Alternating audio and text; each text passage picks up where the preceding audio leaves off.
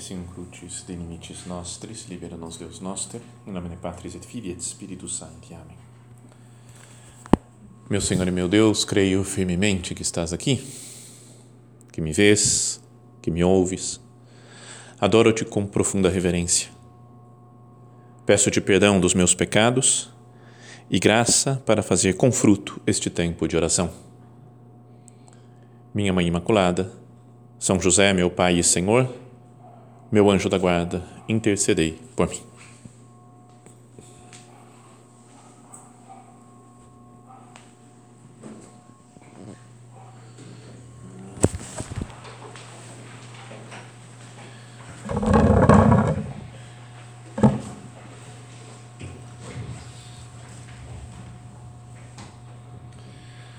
É muito conhecida aquela frase de São José Maria, né, do nosso padre, que diz que nós temos que ter piedade de crianças e doutrina de teólogos. E a gente, como conhece tanto essa frase, né, pode usar assim meio de qualquer jeito, né, citar de passagem, né, como é importante a gente ter piedade de crianças, doutrina de teólogos, mas não para para aprofundar muito no que, que significa isso e o que, que deve implicar na nossa vida, nas, na nossa atuação, o que, que nós podemos mudar tendo isso presente nesse esse conselho do nosso Padre. Então vamos aproveitar essa meditação para pensar com um pouco mais de calma nesses dois aspectos. Então fica fácil, né? a meditação fica dividida em duas partes. A primeira, a piedade de crianças, o que significa isso? E depois a segunda, a doutrina de teólogos. Como entender, então, em primeiro lugar, essa coisa de ter uma piedade como a piedade das, de crianças, né? de crianças pequenas? Acho que a primeira coisa né, que pode nos vir à mente é que é preciso rezar com a, com a simplicidade das crianças. Não é? E tem razão, e é assim mesmo. Né? Uma criancinha aprende a rezar e fala com, com Deus, com Nossa Senhora, né? com o Papai do Céu, com a Mãe do Céu, com o Anjo da Guarda, com muita simplicidade, né? com muita proximidade, com confiança. Então, essa, essa primeira ideia, que talvez seja que nos vem mais diretamente, mais imediatamente, é muito verdadeira né? e a gente deve ser assim. Não, não querer, por exemplo, né, só é, alcançar metas de oração, né? vou rezar mais, vou fazer isso, vou fazer aquilo, porque não é assim a piedade das crianças em geral. Né? Uma criança boa que aprendeu, que teve uma boa formação, espiritual, reza um pouquinho né, com a mãe, às vezes reza com o pai, mas reza com confiança, sem querer agora eu vou rezar mais, eu vou fazer isso, eu vou fazer aquilo, como, como a gente pode acontecer né, de fazer e multiplicando nossos propósitos, né, de aumentar o número de orações. As crianças rezam com simplicidade, com confiança, sabendo que Deus as ouve.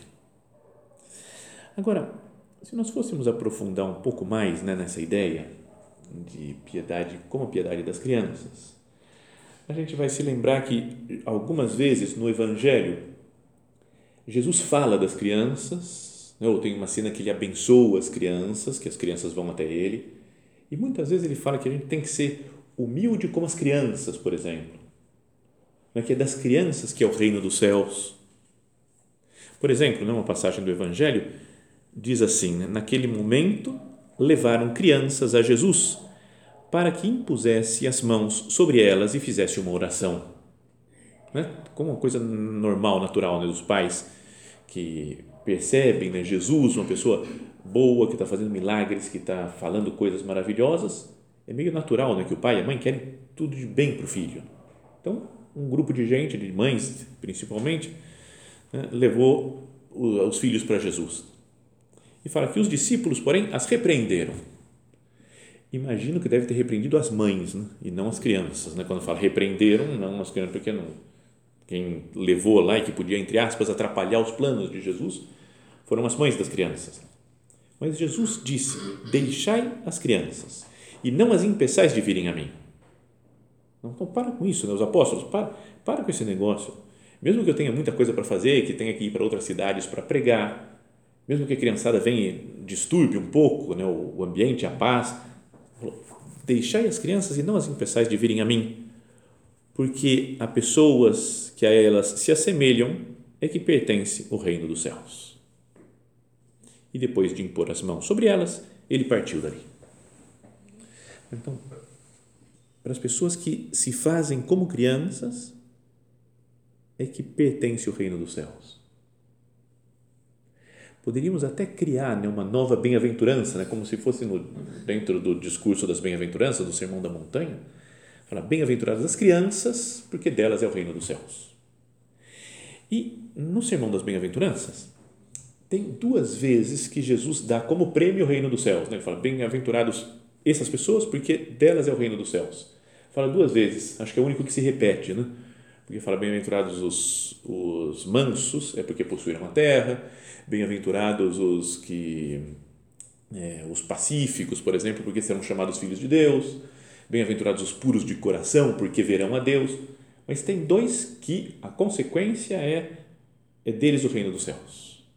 Que é a primeira, né? bem-aventurados os pobres em espírito, porque deles é o reino dos céus. E outro lá para frente, que é felizes os que são perseguidos por causa da justiça, porque deles é o reino dos céus. E então, bem mais para frente, quando Jesus vai falar das crianças, é como se ele falasse essa outra bem-aventurança. Bem-aventuradas as crianças, porque delas é o reino dos céus.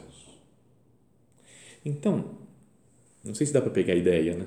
Talvez tivesse com uma lousa aqui a gente explicar, fazer umas fletinhas, mas o, é como se os pobres recebessem então o mesmo prêmio que os, os perseguidos por causa da justiça e o mesmo prêmio que as crianças. Então Jesus assemelha as crianças aos pobres e aos perseguidos. Então, por que, né? podíamos pensar a partir daqui, né? por que será que Jesus fala a mesma coisa? Né? Fala, o reino dos céus é dessas pessoas aqui, dos pobres, dos perseguidos e das crianças. É que os pobres, eles não têm nada de seu. Eles precisam da caridade dos outros, da misericórdia dos outros, da ajuda de outras pessoas. Se a pessoa é pobre, pobre, pobre mesmo, ela não tem nada que é dela ela fala: Deixa comigo que eu me garanto. Eu consigo, eu resolvo, eu faço, eu tenho dinheiro. A pessoa pobre necessita de outra pessoa, necessita, sobretudo, de Deus. E quando ela está desprendida de tudo, então aí sim é que ela tem o reino dos céus. Que nós não queiramos apresentar os nossos feitos a Deus. Né? É quase como se a gente viesse rezar, ó oh, Jesus, eu queria te pedir isso daqui, ó, oh, repare que eu já fiz isso, isso, isso, isso, que eu estou lutando para conseguir isso, que eu estou agora batalhando nessa outra coisa, então me ajuda. Quase como se eu quisesse apresentar algo para Jesus. Né? Eu tenho isso daqui. E para ter o reino dos céus é preciso não ter nada. Que nós tenhamos essa a humildade de não querer apresentar nada para Deus. Nós dependemos em tudo dele é como uma criança pequena, imagina que acabou de nascer, ela não tem mérito nenhum, né? não tem nada para apresentar, ela só chora, mama, dorme, não tem nada que fala assim, ó, eu fiz isso daqui, mereço o carinho da minha mãe ou do meu pai. Então, os pobres, né, que não têm nada, que não podem apresentar os seus feitos a Deus, são semelhantes nisso às crianças que são pobres também que não tem nada de, de mérito seu, de coisa que fez, ele depende em tudo do seu pai, da sua mãe. Então, a piedade de crianças não poderia ser entendida nesse sentido também. Fala, Jesus, eu não, eu não tenho nada meu, não tenho poder, não tenho capacidade, não tenho coisas, obras feitas que eu possa apresentar diante de você.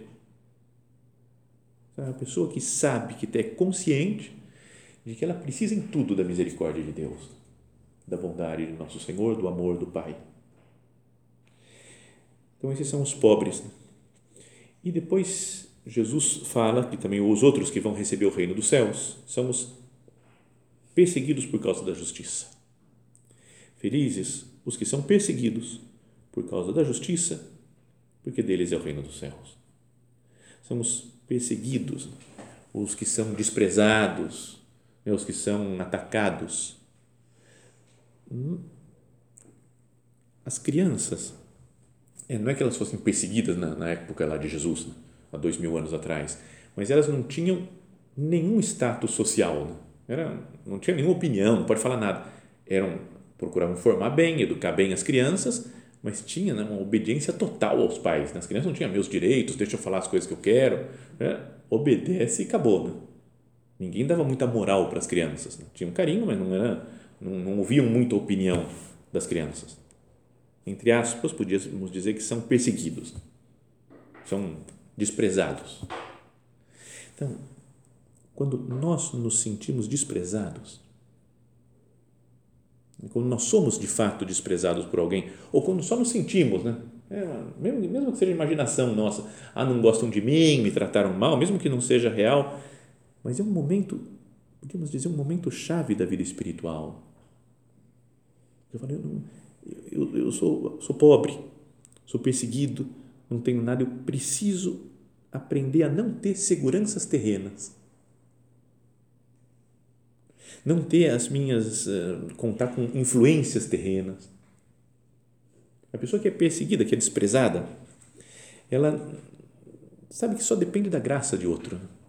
Às vezes a gente pode falar, não, deixa eu sei como é que faz os esquemas aqui. Tem umas coisas que a gente vai aprendendo com o tempo, né? Não, é só falar isso daqui, essa pessoa eu vejo que tem moral, então eu falo com ela. Aí ela consegue o que eu quero, faz uma tabelinha com alguém, sabe? A gente fica todo cheio de fazer planos, assim, de esquemas. E a vida espiritual, se o nosso Padre fala que a gente tem que ter piedade de crianças, essa daqui, Senhor, não, não quero contar com nenhuma segurança terrena, nenhuma influência terrena, nenhum moral que eu possa ter ou que outra pessoa possa ter. Eu confio plenamente em nosso Senhor.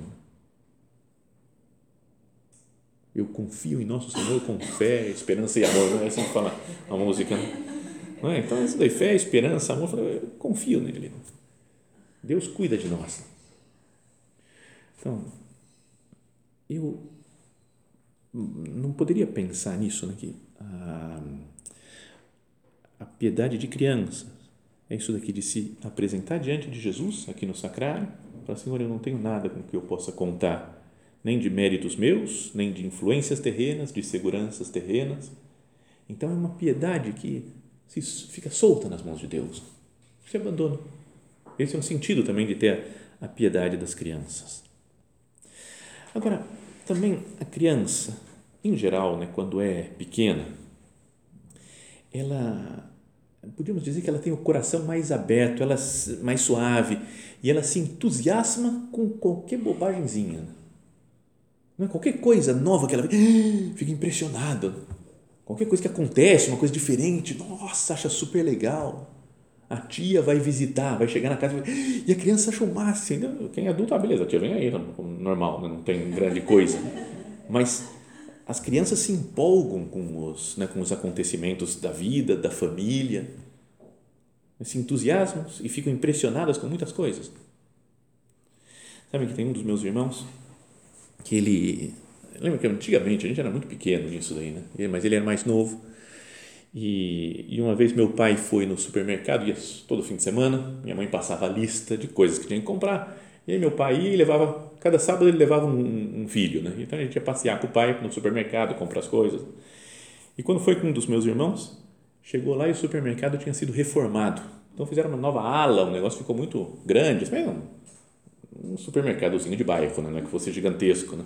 mas tinha ficado maior lá. E esse meu irmão, que era pequenininho, devia ter 5, 6 anos, olhou e falou: Que demais, pai! Ficou impressionado com a, como ficou grande tudo o, o supermercado e falou: Pai, quando eu chegar em casa eu vou falar para a mamãe como enormou isso daqui. ficou enorme. Então ele foi zoado o resto da vida, assim, por, como enormou isso daqui. Era uma reformazinha que aumentou um pouco o tamanho do supermercado. Eu fico impressionado, ficam maravilhados com todas as crianças, né? Quando eu estava quando morava em Roma, morava lá no centro da paróquia do nosso padre e era demais, né? sabe? Era só, só alegria, né? só diversão. Né? E tá bom, nem, se começar a contar muita coisa, eu vou ficar aqui até o fim da meditação e outra e vamos continuando falando. Mas tinha uma coisa que a gente inventou lá, ele tinha muita criança na catequese da paróquia e, e então começamos a chamar alguns pais para jogar futebol então, no sábado, ia enchia de pais lá para jogar bola. No domingo a gente se encontrava na missa, todo mundo ficava rindo, tirando sarro do outro. Era um ambiente muito legal, muito agradável. E um desses daqui, um dos pais lá, que era dos líderes do futebol, ele jogava tanto e gostava tanto de futebol que entrou num campeonato na empresa dele. Ele trabalhava numa empresa lá em Roma, organizaram um campeonato. Ele entrou e me inscreveu no time. Depois ele me ligou e falou: oh, já te inscrevi no time da minha empresa, você vai jogar comigo. Eu falei: como assim, cara? Nem conhece. Não. Você vai jogar comigo. Então, ele, cada dia que tinha jogo, ele passava em casa, de moto, ele tinha uma moto, passava em casa e me levava para o jogo. Então, era assim até que chegou no último jogo, acho que era final ou semifinal do, do campeonato. Ele veio, só que veio com o filhinho dele, que tinha cinco anos, na moto. E ele chegou, vamos embora. Falei, nós três? Não é? Não, cabe. Ele vai no meio, meu filho aqui, nós três, vai dar tudo certo. Mas ele falou, mas você tem capacete? Eu falei, não, capacete meu não, sempre uso o seu, né? Que ele tinha dois só, dois capacetes. E agora, o que a gente faz? Tinha três pessoas, um molequinho, nós dois, para usar dois capacetes. Então eu falei, ah, acho que tem um de bicicleta. Que fala, ah, beleza, traz um de bicicleta. Então era uma, a cena era meio feia, assim, né? dois caras, um molequinho, um capacete de bicicleta no meio. Mas quando eu peguei o capacete para ele, fui tirar aquele, o barbante, a coisa, o, o laço lá, coisa, não sei como é que chama esse negócio, o, o fecho lá do, do do capacete e estava preso, eu tinha dado um nó, tentei tirar, não conseguia. E aí o italiano lá, o pai falou: ah, daqui, você está demorando demais, espera aí, deixa que eu faço. Em um segundo ele tirou o nó. O molequinho ficou olhando e falou: ah, Mio papá é muito inteligente. Você fala, que muito inteligente, filho. Ele deu, acertou de pegar Mas o moleque ficou assim maravilhado. O pai ria até, porque ele falou: Cara, eu só tirei um nó, né? Prova de grande inteligência isso. Mas para criança, então, que na nossa vida de piedade a gente tem um pouco desse estupor, assim, sabe? De ficar maravilhado com as coisas de Deus. Né? Ler uma coisa, né? um texto de algum santo, uma coisa do Evangelho, e se deixar maravilhar por Deus. Uma pessoa mais velha, às vezes que tem alma mais velha, pode ter às vezes o coração meio endurecido, né? não se empolga com nada. Fala uma coisa bonita, ah, é, legal. Sabe, dá uma aquela desprezada, né? Conta um negócio novo, não, isso habitualmente acontece, é normal, é assim mesmo. Sim. Sabe, a pessoa tá, não anima com nada, né? Pelos, pelas dificuldades talvez que teve na vida, por desgostos, decepções. Vai ficando com o coração endurecido. O Papa, quando veio na Jornada Mundial da Juventude, aqui no Rio de Janeiro, passou antes, indo para o Rio, passou antes por Aparecida, né? celebrou uma missa lá. E na homilia dessa missa, ele falou que nós estejamos abertos à novidade de Deus. Que Deus quer, às vezes, mudar algumas coisas, revolucionar nossa vida espiritual, que a gente não fique endurecido né, nas próprias ideias. Senhor, eu estou aberto para o que você quiser. Como uma criança que fica maravilhada com as coisas novas. Então, acho que essa a ideia do, da piedade de crianças envolve tudo isso: simplicidade na oração, confiança em Deus, não é ser pobres ou se sentir perseguidos, sentir falando, não tenho nada, eu preciso em tudo da misericórdia de Deus, da graça, dos dons de Deus. E ter esse coração suave, que se empolga com as coisas, que se empolga com a novidade de Deus. Mas depois, o nosso padre dizia que é preciso ter também doutrina de teólogos, que é necessário não ter só uma, uma piedade assim de, boa de quem reza, que tem confia em Deus, mas que não conhece nada da doutrina. É preciso aprofundar e entender a razão do, do da nossa fé, né? da nossa esperança. Isso fala na primeira carta de São Pedro, né? Na Sagrada Escritura, fala: Antes declarai santo em vossos corações o Senhor Jesus Cristo, e estai sempre prontos a dar a razão da vossa esperança a todo aquele que a pedir. Sempre pronto para dar razão da esperança para quem pedir. No texto no original, ele é mais ou menos um pouquinho diferente, assim, talvez a ideia, porque fala que é preciso estar sempre pronto para fazer a apologia, que é a defesa né, ou apologia, a defesa a todo aquele que pedir o logos, a razão da esperança. Então está vendo que é sempre é, é para fazer apologia para quem pediu logos, é a mesma tem a mesma raiz. E o logos é Cristo nosso Senhor, o Verbo eterno que se faz carne. Então eu tenho que usar, né, até a, né, pensar com a graça de Deus, usar a razão que Ele me deu, a inteligência, né, nossa, nossos conhecimentos, para defender a fé. Para não só defender, para brigar no sentido de né, alguém está querendo atacar, mas para, não sei, defender com, é, não sei, com mais profundidade e saber explicar a razão da nossa esperança. E diria que, em primeiro lugar, é preciso é, dar razão para nós mesmos, para que nós mesmos entendamos por que, que eu creio. Fazer a apologia para mim mesmo. Por que, eu acredito nas coisas que eu acredito? Por que, que eu vivo a minha vocação? Tem uma lógica, tem uma razão que é importante a gente estudar, entender, para fazer as coisas com conhecimento e defender depois, explicar a fé para outras pessoas. São Pedro ainda continua: Fazei-o, porém, com mansidão e respeito e com boa consciência. Às vezes, e está muito na moda agora né, nas redes sociais, o defender a fé brigando, quebrando pau com todo mundo, xingando todo mundo, porque eu tenho que defender a fé. Será que é esse o Espírito de Cristo? Jesus falava, defendia a fé, explicava as coisas, mas não era uma coisa de perder a cabeça, Jesus Muitas vezes, quando estão atacando injustamente, fala até que Jesus, Jesus alta em tachebat, Jesus calava. Não é? E, salvou a humanidade com a cruz, morrendo ele, não matando todo mundo. E atualmente tem muito essa linha de vou brigar, vou quebrar todo mundo, vou mostrar que a fé que é verdadeiro, o catolicismo, a igreja católica. Então é preciso dar testemunho com a palavra e com a vida, né, da razão da nossa esperança a todo aquele que pedir, fazei-o, porém, com mansidão e respeito e com boa consciência. Fala então nessa carta São Pedro que é preciso dar razão da nossa esperança. O que é a esperança? Então, na própria carta de São Pedro, lá no primeiro capítulo, fala no comecinho, né? Bendito seja Deus, o Pai de nosso Senhor Jesus Cristo, em sua grande misericórdia, pela ressurreição de Jesus Cristo dentre os mortos ele nos fez nascer de novo para uma esperança viva. Então, a esperança viva né, é que essa daqui, ó, para uma herança que não se desfaz, continua, né, não se estraga nem murcha, que é reservada para vós no céu. A nossa esperança é de que, pela misericórdia de Deus, pela ressurreição de Jesus Cristo dentre os mortos, Ele nos fez nascer para uma vida eterna, que não se desfaz, que não se estraga, que não murcha, que é reservada para vós nos céus. E de novo, talvez falando essa ideia de que os primeiros, talvez que pedem essa razão, que pedem essa esperança, somos nós mesmos.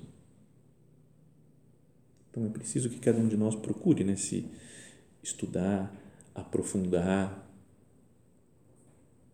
ir mais a fundo nessa doutrina de teólogos. Dá para dizer né, que eu tenho uma doutrina de teólogo? Para me fortalecer na esperança deve dar a mim mesmo, a cada um de nós, especialmente nesses momentos de mais escuridão, um facho de luz. Não é que de vez em quando parece que fica tudo confuso, tudo complicado. Meu Deus, por que, que tem que acontecer isso? Qual que, que sentido tem minha vida? Parece tão, tudo tão etéreo. As pessoas por aí, às vezes, só curtindo a vida e eu aqui entregue a Deus, mas sei lá, parece que não tem muito sentido. Então, talvez a, esse estudo mais aprofundado da fé, o saber da razão da nossa esperança, vai nos ajudar espiritualmente, pessoalmente, em primeiro lugar. Depois tem um outro trecho de outra carta, agora de São Paulo a Tito, que ele está falando do, das qualidades do bispo, mas pode se aplicar para qualquer um, né? qualquer cristão. E ele fala, o bispo tem que ser assim, tem que ser assado, não sei o quê, é onde fala aquela coisa meio estranha, assim, marido de uma só mulher, não é? Que era, antes acho que se casava, mas assim, pô, mas uma só, será que é, mas tem outros que tinham várias mulheres, né? então, mas é, parece que é na sequência, não é em série, sabe? Você é em paralelo, não é em, é, não é em paralelo, perdão, é em série. Você tem uma, morreu a mulher, não casa mais. Era mais ou menos essa a ideia aqui do São Paulo. Marido de uma só mulher, e depois fala, pois é preciso que o bispo, como administrador de Deus, seja isento de acusação, não seja arrogante, nem colérico, nem dado ao vinho, nem violento, nem avarento, seja, pelo contrário, hospitaleiro, amigo do bem, prudente, justo, piedoso, disciplinado, vai dando todas as características do bispo. E depois fala, e apegado à palavra, mas na verdade é mais o original é mantendo-se firme na palavra, digna de fé segundo o ensinamento. Então, é, ele tem que ser apegado à palavra que, ele foi, que lhe foi ensinada, o que foi transmitido para ele, né, pelos apóstolos, por Cristo, os apóstolos e toda a igreja. Ele tem que estar apegado e mantendo-se firme a essa palavra, a fim de ser capaz tanto de exortar na sã doutrina, como de refutar os que a contradizem. Então, esse conselho podia ser dirigido a nós também. É preciso se manter firme a palavra que foi ensinada, a palavra que foi transmitida. E essa palavra, ela vem, em primeiro lugar, da Sagrada Escritura.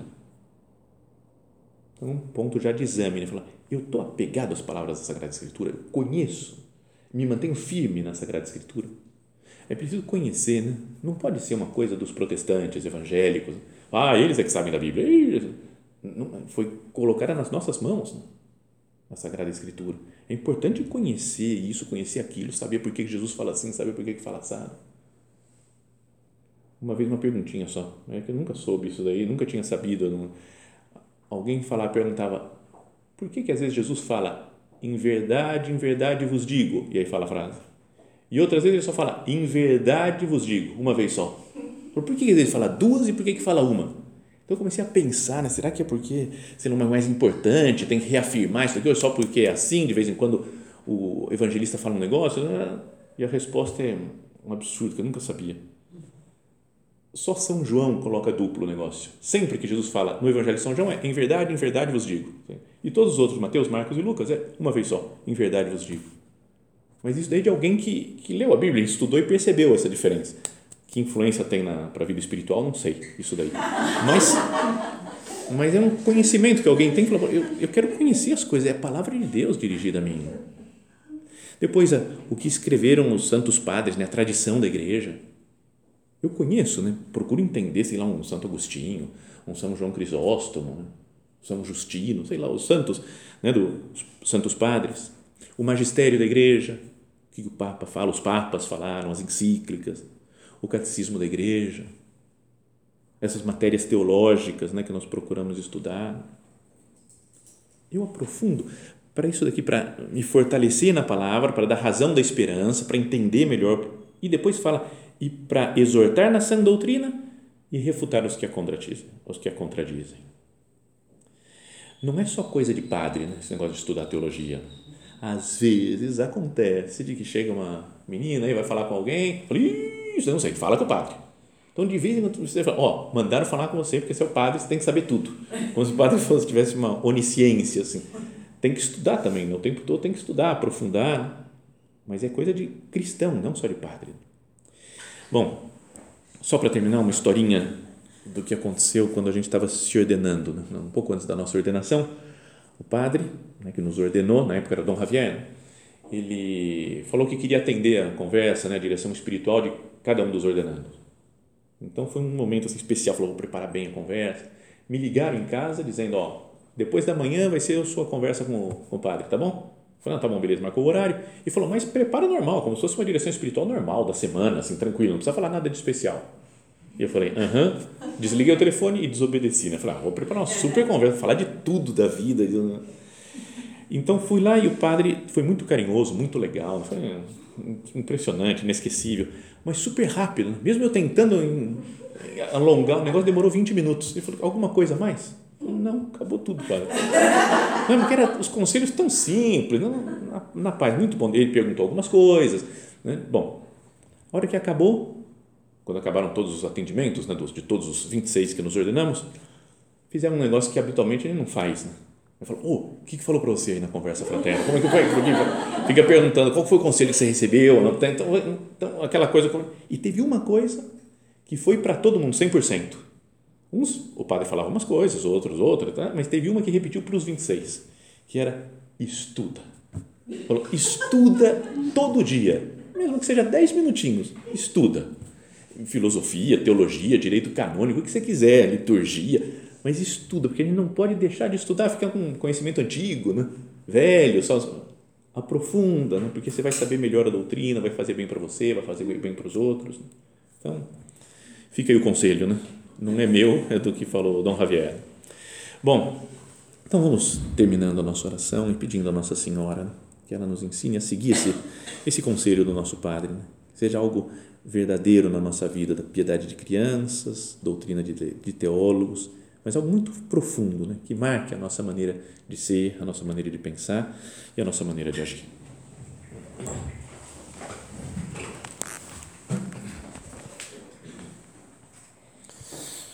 Dou-te graças, meu Deus, pelos bons propósitos, afetos e inspirações que me comunicaste nesta meditação.